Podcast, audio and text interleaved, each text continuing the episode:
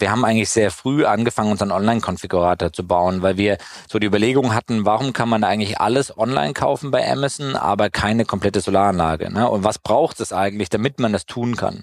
Und haben dann sehr schnell äh, den Online-Konfigurator gebaut und dann hatten wir den ersten Auftrag und dann war so, oh, oh shit, äh, wie installieren wir das eigentlich? Und dann haben wir sozusagen angefangen, weitere digitale Plattformen zu bauen für unsere Installationspartner, um die Aufträge sozusagen auch abzuwickeln. Aber tatsächlich haben wir am Anfang wirklich, ich habe die erste Anlage selber installiert.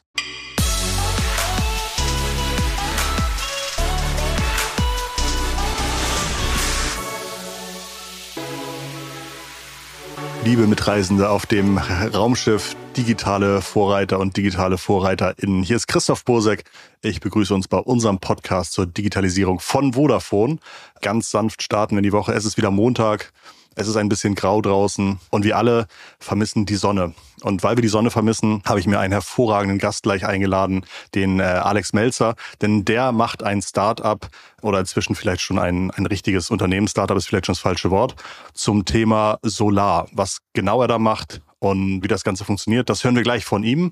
Vorab wollte ich ganz gern noch mal kurz auf meine Podcast-Umfrage hinweisen. Wir haben nämlich auf der einen Seite ganz tolle Gewinne für dich zusammengestellt und auf der anderen Seite ganz wichtige Fragen zu einer Umfrage zusammengeschnürt und hätten einen Wunsch, nämlich, dass du uns erzählst, was gefällt dir in unserem Podcast, was wünschst du dir von unserem Podcast, äh, wer bist du, die ganze Umfrage dauert ein paar Minuten und du hast die Möglichkeit, einen Vodafone Gigacube zu gewinnen. Das ist Internet aus der Steckdose, WLAN überall aufspannen, wo Strom ist und äh, Mobilfunkempfang inklusive einem Jahr Guthaben für schnelles Internet. Also ganz toller Gewinn. Und selbst falls du das nicht bekommst, hast du immer noch die Möglichkeit auf OMR Festival und Expo-Tickets für das OMR Festival 2022 in Hamburg. Das findet im Mai statt. Insofern hoffe ich, dir hier genügend Motivation schon mal ins Ohr gelegt zu haben, damit du gleich nach dem Podcast auf unsere Umfrage klickst und uns hilfst, immer, immer besser zu werden.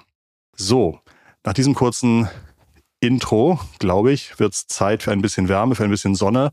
Alex, herzlich willkommen bei uns. Alex Melzer von Solar. Hallo Christoph, vielen Dank, dass ich da sein darf.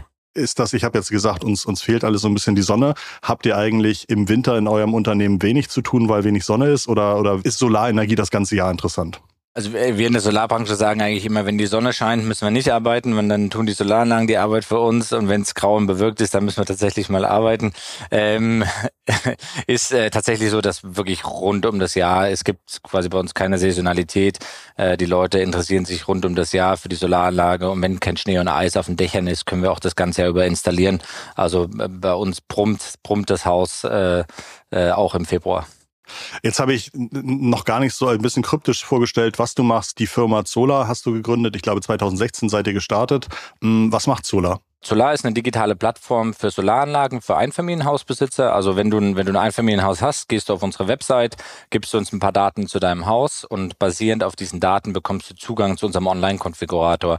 Im Online-Konfigurator siehst du dann äh, dein Haus, du siehst, wie es mit der Solaranlage drauf aussieht, du siehst, wie viel Geld du sparen kannst, wie dein CO2-Fußabdruck sich verringert, welche Komponenten dort installieren werden. Und das Tolle ist, dass du, wir schlagen dir quasi eine optimale Lösung vor, aber das Tolle ist, du kannst selber auswählen, was du haben willst jetzt, man kann sich so ein bisschen vorstellen wie so ein Autokonfigurator. Ja, das heißt, wir verkaufen die Solaranlagen äh, komplett online ähm, an die Endkunden und installieren sie dann natürlich vor Ort. Ihr habt das Unternehmen gegründet, nachdem du, glaube ich, eine Reise hinter dir hattest. Was hast du vor Solar gemacht und was war so ein bisschen dein Motivational äh, Experience Point in your lifetime, um zu sagen, ich möchte was mit Solar machen? Ich habe schon 2007 in der Solarbranche angefangen, also sehr früh schon. Ähm, und damals haben uns die meisten Leute noch angeschaut, dass wir, wir so die Ökospinner sind, die an die Idee geglaubt haben, dass man, dass man die Welt mit Solarstrom, ähm, ja, die Energie herstellen kann für die Welt.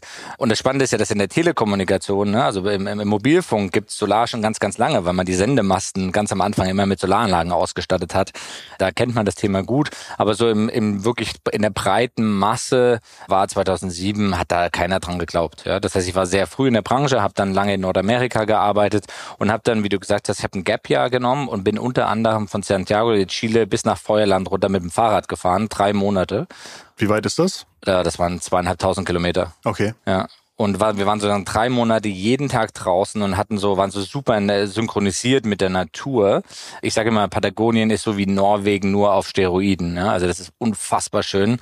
Da habe ich nochmal so richtig gemerkt, wie sehr die Natur eigentlich schon leidet vom Klimawandel. Was ist dir das aufgefallen? Du hast einfach wahnsinnig viele Gletscher da und du siehst sehr deutlich, wie die Gletscher sich zurückziehen.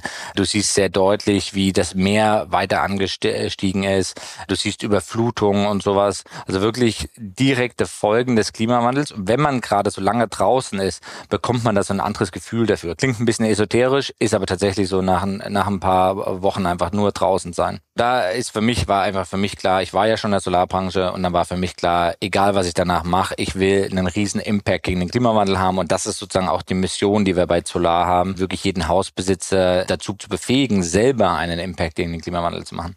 Wie sind so ein bisschen die Bedingungen für euch als Unternehmer? Gibt es Förderungen zum Thema Solar? Gibt es da ganz tolle Pakete, die ihr äh, schnüren könnt? Also wie, wie wichtig sind da so ein bisschen auch die Regulatorien, dass so eine Plattform wie eure es einfach hat, den, den Service anzubieten? Genau, als ich damals angefangen habe, äh, hat die Solarbranche im Prinzip noch Subventionen gebraucht. Äh, in Deutschland hat man das über die sogenannte Einspeisevergütung gemacht. Da hat man einen sehr hohen Preis dafür gekriegt für den Solarstrom, den man einspeist.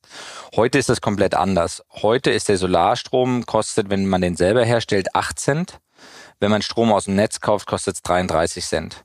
Ne, das heißt, die 25 Cent Unterschied ist das, was ich spare. Das heißt, wir brauchen heute gar keine Förderung mehr, weil jeder Hausbesitzer, der sich eine Solaranlage aufs Dach baut, der spart automatisch sofort Geld. Und das Tolle ist jetzt, viele Leute kaufen sich ein E-Auto, ja, und jetzt auf einmal verbrauchen sie natürlich mehr Strom, weil sie das E-Auto zu Hause laden. Und da ist das geile Gefühl natürlich, dass man dieses E-Auto vom Dach mit kostenlosen, sauberen Strom lädt und dann natürlich auch sauber fährt, ja. Und deswegen haben wir jetzt eine Kooperation zum Beispiel mit Toyota gemacht und sind deren exklusiver Partner jetzt im Launch ihres neuen E-Fahrzeugs. Wie viele Eigenheime gibt es in Deutschland? Wie groß ist dein Markt? 16 Millionen Eigenheime gibt's. Zwei Millionen haben bisher schon eine Solaranlage und damit sind wir Spitzenreiter in Europa. Aber wenn wir die Klimaziele ernst nehmen, die wir erreichen müssen als Land, müssen wir auf jedes Dach in Deutschland eine Solaranlage bauen. Das heißt, wir haben noch 14 Millionen Dächer vor uns die ganze Einspeisevergütung, die ganze Förderung ist wahrscheinlich auch oft Kritikpunkt von vielen Leuten. Was sind so die typischen Punkte, die ihr hört, warum das eigentlich alles vielleicht gar nicht so toll ist oder Augenwischerei ist, dass man so viel Geld in Solar reinsteckt? Und was ist deine Antwort auf diese Punkte? Wir haben so einen ganz tollen Blogartikel, irgendwie so die sieben Irrtümer über Solaranlagen. Ich glaube, es gibt natürlich viele, viele Irrtümer. Mittlerweile muss man sagen, dass sich in der Masse der, der Gesellschaft das mittlerweile durchsetzt, weil immer mehr Leute eine Solaranlage haben. Und wir haben zum Beispiel, das nennt sich bei uns Society, da kann jeder Kunde, der bei uns anfragt, kann im Prinzip mit einem Solar Hero telefonieren, wenn er das möchte und kann quasi äh, all seine Vorurteile oder all seine Bedenken, die er hat, mit jemandem besprechen, der schon eine Solaranlage hat. Ja? Also nur um eins zu nennen, zum Beispiel, wenn es bewirkt ist, so wie heute, sagt man, die Solaranlagen produzieren keinen Strom. Das stimmt nicht. Ne? Die Solaranlagen produzieren auch an bewirkten Tagen Strom, nicht so viel, aber sie produzieren trotzdem Strom. Du hattest gesagt, zwei Millionen Haushalte oder Häuser haben schon Solaranlagen auf dem Dach. Hast du eine ungefähre Zahl, wie viel davon in den letzten zwölf Monaten installiert wurden? Also sind das eher so fünf Prozent oder mehr? Die Solar deutsche Solarbranche installiert gerade 220.000 Häuser pro Jahr. Das heißt, 14 Millionen äh, müssen wir noch machen. Das heißt, wir würden 70 Jahre brauchen, um alle Häuser ähm, zu bedecken. Wir müssen als Deutschland bis 2028 klimaneutral sein. Das heißt, ab 2028 ist unser CO2-Budget aufgebraucht. Dann dürfen wir de facto kein CO2 mehr emittieren.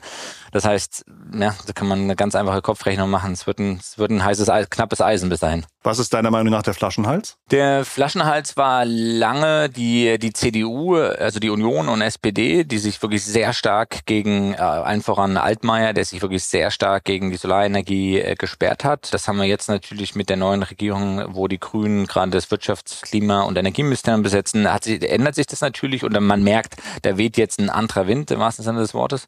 Und der der nächste Flaschenhals ist natürlich, wie in jeder westlichen Demokratie, haben wir nicht genug Handwerker. Ja, also da müssen wir als Land mehr investieren, Leute auszubilden, die diese Solaranlagen dann installieren.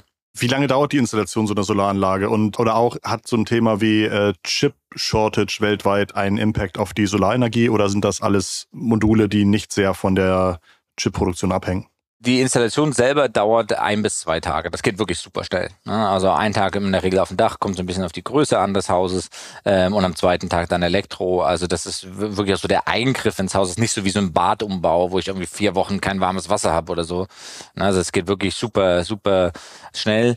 Die Chipkrise belastet uns genauso, weil in jedem Wechselrichter und jeder Batterie sind Microchips drin. Ne? Ähm, und das heißt, für uns sind die, ist die Supply Chain gerade echt eine Herausforderung. Und da ist es egal, ob so ein Produkt aus Europa oder aus Deutschland kommt, weil die Vorprodukte äh, sind genauso nicht verfügbar oder ob dieses Produkt aus Asien kommt. Ein Wechselrichter macht aus Gleichstrom unseren 50 Hertz äh, Wechselstrom, oder? Korrekt, richtig. Okay, jetzt sind wir schon mitten im Produkt. Eigentlich wollte ich noch mal so ein bisschen darauf eingehen, wie so eure erste Schritte waren. Habt ihr wahrscheinlich, wenn ihr nicht selbst produziert, ihr habt sicherlich Partner, deren Produkte ihr verkauft. Das heißt, ihr habt einen weniger kapitalintensiven Start gehabt, aber ihr habt natürlich einen relativ kapitalintensiven Marketing-Teil in eurer Firma. Das ist wahrscheinlich das teuerste, was ihr so habt. Wie habt ihr so die ersten Schritte und die ersten Proof of Concepts finanziert? Und wie viel Geld braucht man eigentlich, um daraus ähm, so richtig groß zu werden? Also wir haben angefangen wirklich in, in, in Berlin in der, in der Green Garage heißt das hier. Ähm, das ist im Prinzip so ein kleiner Startup-Campus und dann hat man wirklich eine Garage gekriegt, da haben wir zu zweit uns hingesetzt. Und wir haben eigentlich sehr früh angefangen, unseren Online-Konfigurator zu bauen, weil wir so die Überlegung hatten, warum kann man eigentlich alles online kaufen bei Amazon, aber keine komplette Solaranlage? Ne? Und was braucht es eigentlich, damit man das tun kann? Und haben dann sehr schnell äh, den Online-Konfigurator gebaut und dann hatten wir den ersten Auftrag und dann war so, oh, oh shit, äh, wie installieren wir das eigentlich? Und dann haben wir sozusagen angefangen, weitere digitale Plattformen zu bauen für unsere Installationspartner, um die Aufträge sozusagen auch abzuwickeln. Aber tatsächlich haben wir am Anfang wirklich, ich habe die erste Anlage selber installiert. Also Wo war das? Das war bei Hamburg. Das ist ja lustig. Ich, ich, ich sitze bei Hamburg. Ah ja, genau. Es war also bei Ahrensburg und äh, auf dem Dorf bei einem Kunden. Und dann haben wir, haben wir an einem Samstag die Anlage installiert. Ich hatte vorher noch nie eine Anlage installiert. Der Kunde war süß. Habt ihr ihm das gesagt? Äh, ja, ja, das haben wir ihm schon gesagt. Und der war super, also super hilfsbereit und hat uns, der wusste natürlich, wir sind Startup und er wollte uns helfen und so. War total cool. Also ich bin ihm da mega dankbar. Aber wirklich so hands-on, okay, jetzt müssen wir halt die Anlage installieren. Fertig. Habt ihr von dem mal erfahren, wie der euch gefunden hat? Also was sind eure wichtigen Marketingkanäle? Also wir machen komplett online. Ja, also damals, äh, wie der auf uns gekommen ist, eine gute Frage. Aber wir machen die ganze Spielart Marketing, also Performance Marketing, Display Marketing, SEO, ähm, Referrals, Lead Partners etc. etc. Ja? Also wir haben gar keine Offline Vertriebsmannschaft oder Out of Home äh, Werbung, die wir da an der Stelle machen. Ich habe auch gesehen, auf eurer Webseite habt ihr ganz viele Ratgeber und wie du schon gesagt hast, irgendwie sieben Vorurteile für oder gegen Solar. Das heißt, falls sich jemand mit dem Thema beschäftigt, läuft er wahrscheinlich zu Google, er sie oder äh, und tippt dann tippt dann ein und dann wollt ihr sicherlich auf vielen ersten Plätzen irgendwie gut erscheinen. Hast du noch ein, zwei weitere Themen oder ein, zwei weitere Artikel von euch, wo du merkst, da kommen immer wieder unheimlich viele Leute drauf, was also so ein bisschen zeigt, was die Leute interessiert? Das ist eine sehr gute Frage. Ich, ich habe hab jetzt die Statistiken der einzelnen Blogartikel nicht im Kopf, aber ich glaube, was so ein großes Thema ist, was wir auch sehr stark in unserer Beratung sozusagen immer wieder besprechen, ist, wie funktioniert das eigentlich mit dem E-Auto? Ne? Kann ich wirklich das E-Auto mit der Solaranlage laden? Wie viel spare ich da? Und das ist gerade die Stärke unseres Konfigurators. Wir können dem Kunden das zeigen, können ihm das simulieren und sagen, hey, guck mal, das ist deine deinen Stromverbrauch heute. So viel Spar ähm, hast du dann, wenn du die Solaranlage hast. Wenn du noch einen Speicher dazu nimmst, brauchst du nur noch 20 Prozent aus dem Netz. Und wenn du jetzt dein E-Auto dazu nimmst, dann kannst du das auch noch wieder mitladen. Und das ist, glaube ich, so ein Thema. Für die Menschen ist ja ein E-Auto und eine Solaranlage komplett neu. Ja, die haben ja früher noch nie sowas gekauft. Ähm, und das machen wir sehr stark in der Beratung, ähm, wo wir das den Leuten erklären. Wer kann sich das leisten? Was kostet so eine Solaranlage äh, mit Speicher, ohne Speicher so im Durchschnitt? Also leisten kann sich das jeder. Wir haben drei verschiedene Produkte. Ähm, und zwar, wir haben einmal den, den, den Cash, den Barkauf sozusagen, wo derjenige das Geld auf den Tisch legt. Wir haben eine Finanzierung äh, über eine Bank angebunden, die kann man digital abschließen. Und wir bieten aber auch die Solaranlage zur Miete an. Ja? Und äh, bei der Finanzierung und zur Miete muss man im Prinzip kein Geld auf den Tisch legen. Und von Tag eins hat man die Ersparnis. Ja, also das heißt, es gibt quasi niemanden, der sich das nicht leisten kann. Und äh, im Schnitt äh, kostet so eine Solaranlage 20.000 Euro. Ja, die geht los bei irgendwo 10.000 und es gibt aber auch Kunden, die kaufen bis zu 50.000. Und viele der Kunden sehen das, okay, ich habe mein Eigenheim, ich habe Geld auf dem Konto, da zahle ich negative Zinsen. Ja, dann investiere ich lieber in mein Eigenheim und spare im Prinzip damit äh, Geld für den Strom. Wie viel Leistung hat denn so eine Anlage? Also ich habe beispielsweise ein E-Auto mit irgendwie um die 70 äh, Kilowattstunden oder knapp 80 Kilowattstunden Batterie. Wie schnell wäre mein Auto voll? Also dein Auto lädt ganz normal sozusagen, je nachdem, was du im Auto einstellst. Ne? Ähm, in, in vielen Regionen Deutschlands kannst du zu Hause nur noch mit 11 kW laden und die durchschnittliche Solaranlage, die wir verkaufen, hat 10 Kilowatt. Ja, das heißt, wenn der Solarstrom sozusagen nicht ausreichen wird und du würdest wirklich mit 11 Kilowatt laden. 10 Kilowatt pro was pro Tag? Nee, sorry, 10 Kilowatt Leistung, also 10 Kilowatt Leistung. Und an einem Sommertag erzeugt so eine Anlage 50 Kilowattstunden. Am Tag. Am Tag. Mhm, okay, okay, verstehe. Das heißt, ich könnte jeden Tag fast meinen Tank leer fahren. Genau, aber in der Regel fährst du ja nicht deinen Tank leer jeden Tag, sondern du fährst ja so. Ich glaube, im Durchschnitt fährt man 40 Kilometer pro Tag. Genau. In Deutschland. Genau, und das sind ungefähr 10 Kilowattstunden. Ja, also kannst du jeden Tag ohne Probleme dein Auto, dein E-Auto vollladen. Das sehen wir auch bei Kunden, die schon ein E-Auto haben. Da haben wir das Monitoring und sehen, dass sie jedes Mal das E-Auto vollladen können. Das hast du schon gesagt, irgendwie ungefähr kostet 20.000. Wenn du uns jetzt noch sagst, wie viel ihr am Tag verkauft, kann ich mir den Umsatz selber ausrechnen, aber vielleicht hilfst du mir so ein bisschen, was ist, was, wie viel Umsatz macht ihr momentan? Wie groß seid ihr? Wie viele Mitarbeiter habt ihr? Genau, also wir haben 350 Mitarbeiter. Ja, für jeden Tag einen. Äh, genau, die müssen hier, das wird zugeteilt, wer an welchen Tag äh, ins Büro gehen darf, jetzt jetzt zu Corona-Zeiten.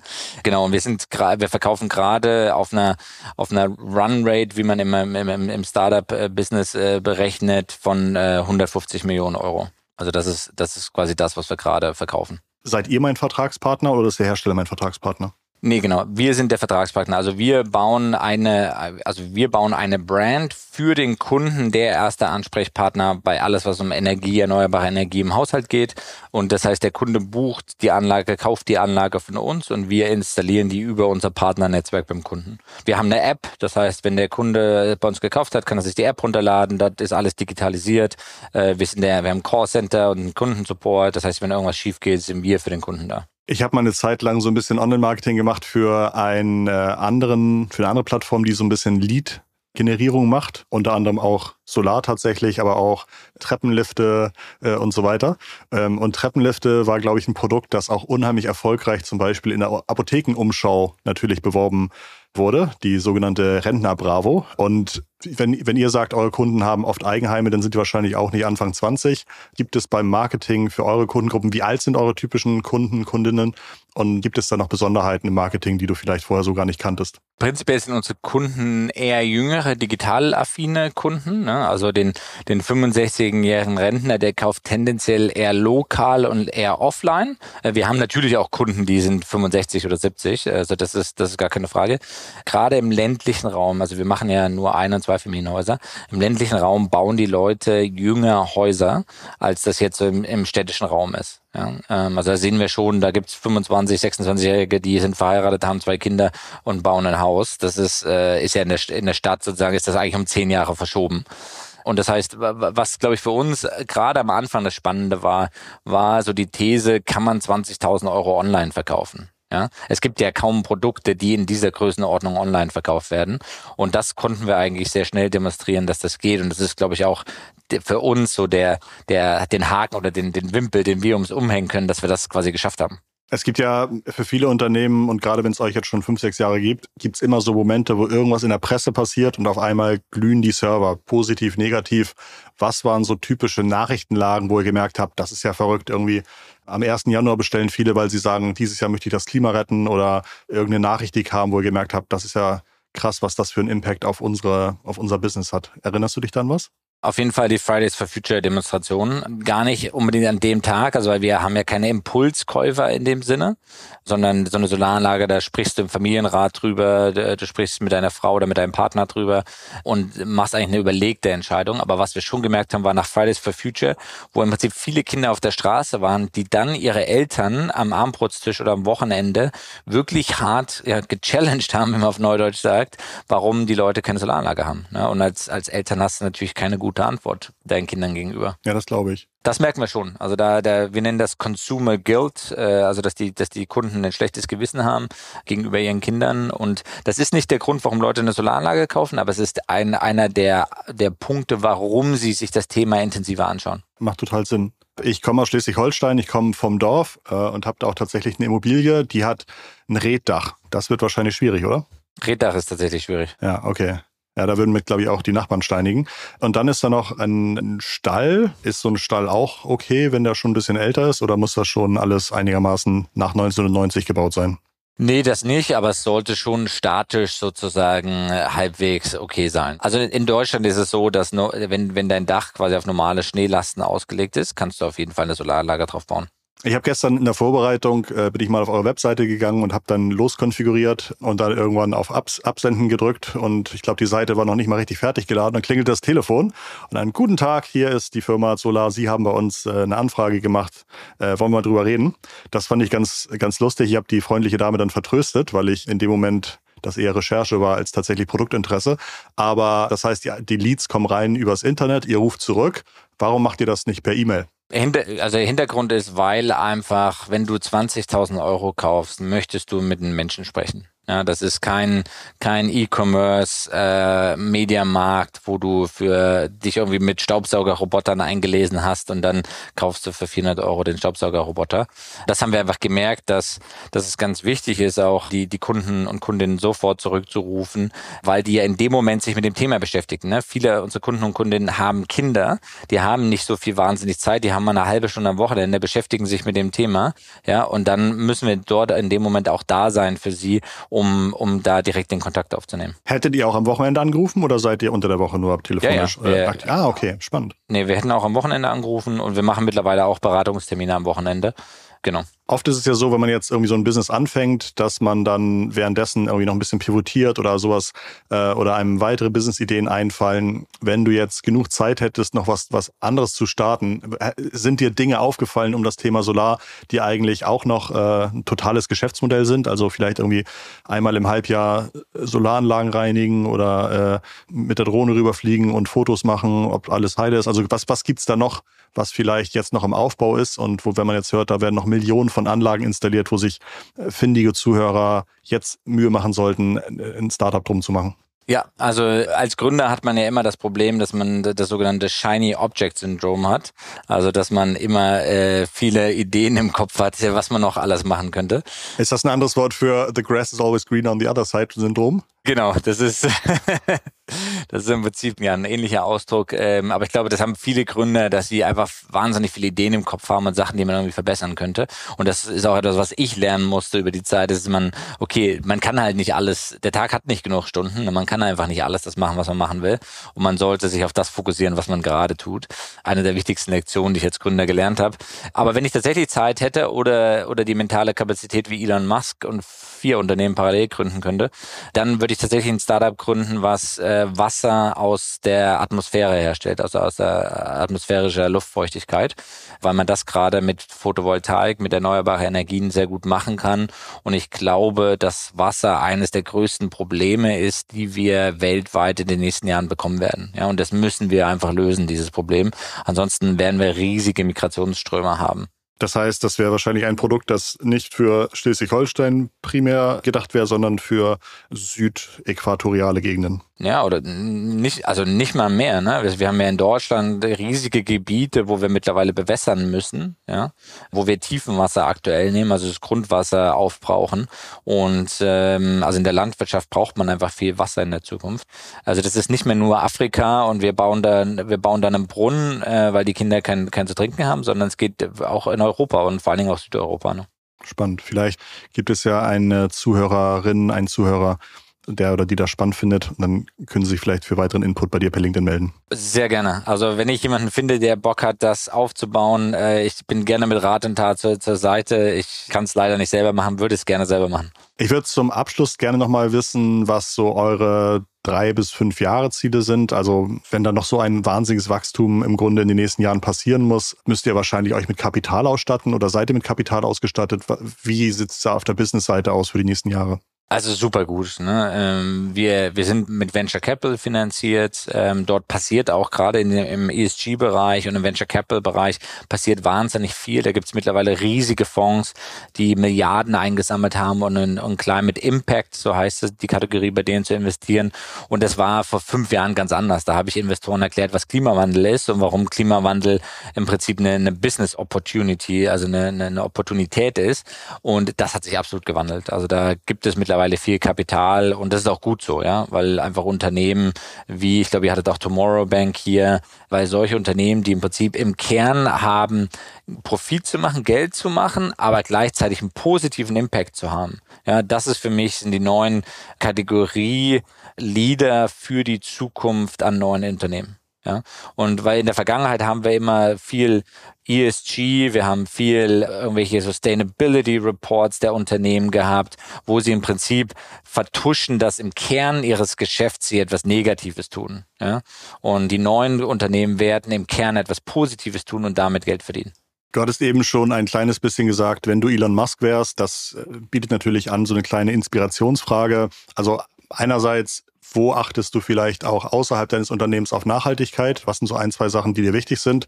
Und zum Zweiten, gibt's äh, irgendwelche Inspirationen, Unternehmen, die gerade für dich in deinem Bereich total spannend sind und wo du gerne mal hinschaust? Also ich persönlich, ich wohne ja in Berlin, ich fahre nur WeShare hier, also dieses E-Auto von VW. Ich versuche nicht zu fliegen, also nehme Zug oder Nachtzug.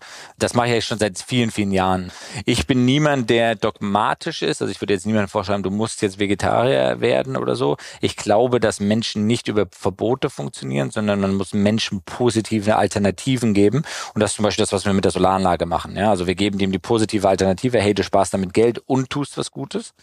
Und äh, wen ich sehr inspirierend finde, ist Patagonia. Im Kern sind es wie kleine Rebellen und man merkt es einfach in der ganzen Brand, wie sie das, wie sie das gut schaffen und äh, das finde ich schon sehr inspirierend. Ich habe jetzt nicht viele Patagonia-Sachen oder so, weil die sind ja auch äh, unfassbar teuer, aber ich glaube, der, wenn es mehr Unternehmen wie Patagonia gäbe, dann wären wir, glaube ich, ein ganzes Stück weiter, was den Klimawandel angeht. Spannend.